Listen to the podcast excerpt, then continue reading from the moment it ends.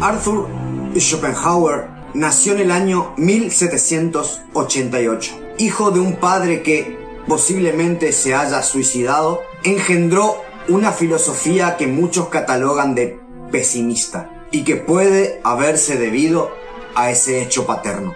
Una posición grande de la crítica lo considera un misógino, pero lo que pocos comprenden es que la consideración cultural que ostentaba lamentablemente la sociedad respecto de la mujer era precaria. Y no solamente la consideraban de tal forma, sino que la mujer de esas épocas, ella misma se autoconsideraba así, con diversas excepciones, claro. Nos dice Sergio Albano que en Schopenhauer se describe la naturaleza de la mujer en cuanto tal, cuando en realidad lo que se describe es la posición social que ocupaba, que por cierto era deleznable. Para quedarnos tranquilos y no generar un rechazo respecto a este gran filósofo, debemos pensar que la moral es cambiante en la historia. No existe una moral. Ella se ajusta a los criterios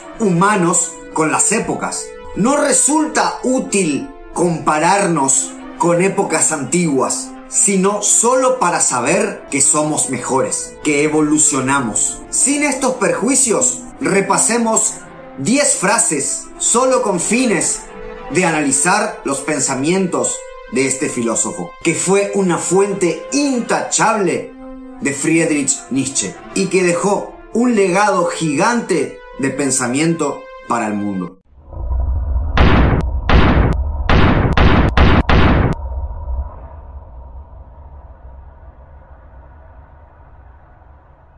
Como veremos en las frases a continuación, Schopenhauer sostenía que en el amor cada cual busca lo que le falta de sí mismo, busca en el otro lo que, como característica personal, no tiene. Y una vez encontrado ese complemento, esa pareja es formada con el único fin inconsciente de concebir hijos. También opina de la fidelidad masculina, y es que este tema siempre ha sido un dilema. Aunque el hombre tenga todo en su casa, ¿por qué busca por fuera esa satisfacción sexual prohibida? Según Arthur, esto es explicado por la naturaleza, ya que el hombre puede engendrar muchos hijos en cierta proporción de tiempo y, en cambio, la mujer no puede dar a luz a más de un hijo al año, excepto mellizos. Dice el filósofo que por ello el hombre todo el tiempo busca otras mujeres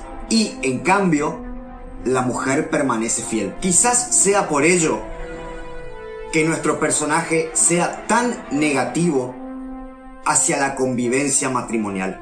Él repele todo tipo de unión de esa forma.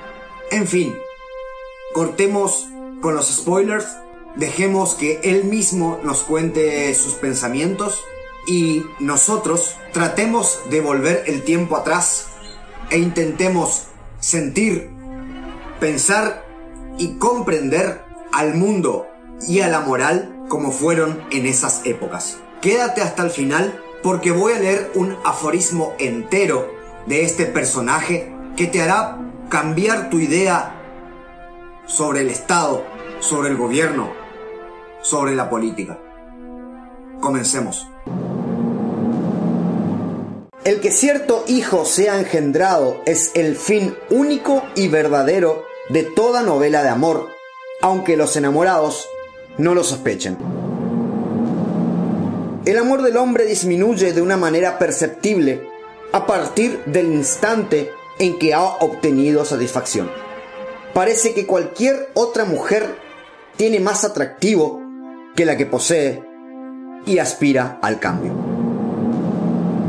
Todo individuo pierde atractivo para el otro sexo según se encuentre más o menos alejado del período propio para la generación o la concepción.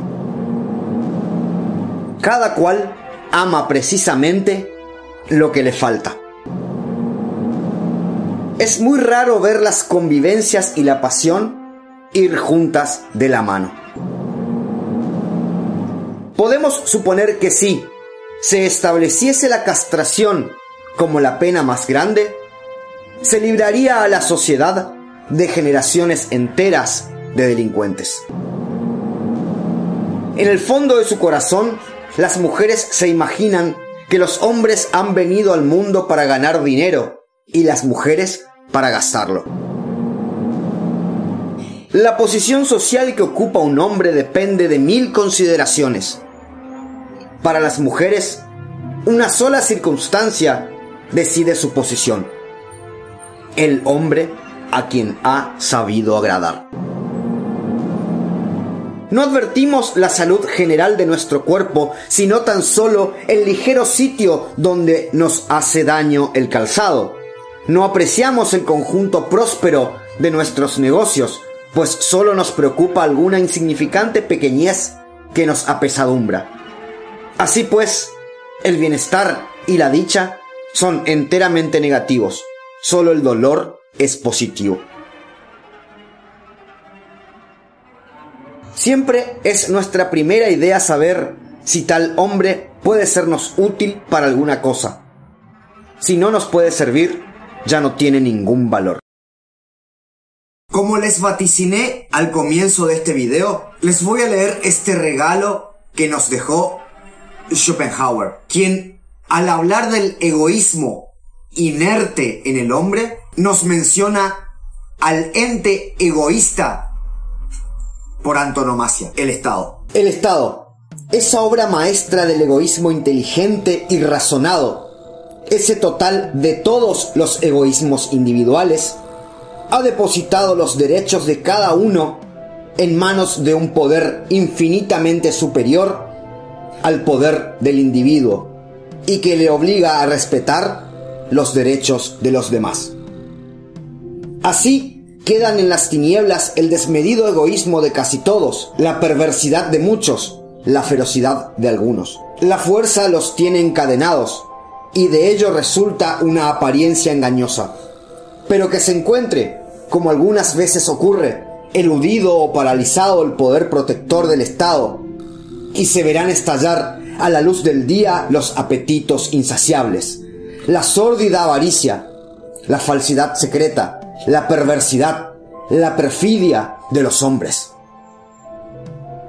Entonces retrocedemos y damos grandes gritos, como si topáramos con un monstruo aún desconocido. Sin embargo, sin la presión de las leyes, sin la necesidad que se tiene de honor y consideración, todas esas pasiones triunfarían a diario. Es preciso leer las causas célebres, la historia de los tiempos revueltos, para saber lo que hay en el fondo del hombre, lo que vale su moralidad. Esos millares de seres que están a nuestra vista, obligándose mutuamente a respetar la paz, en el fondo son otros tantos tigres y lobos a quienes solo impide morder un fuerte bozal. Imaginad suprimida la fuerza pública, o sea, quitado el bozal. Retrocederáis con espanto ante el espectáculo que se ofrecería a vuestros ojos, espectáculo que cada cual se figura fácilmente.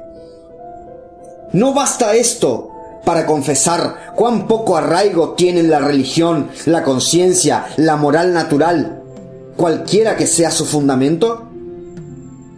Sin embargo, en presencia de los sentimientos egoístas antimorales, entregados a sí mismo, veríase entonces revelarse también en el hombre el verdadero instinto moral, desplegar su poderío y manifestar lo que puede hacer.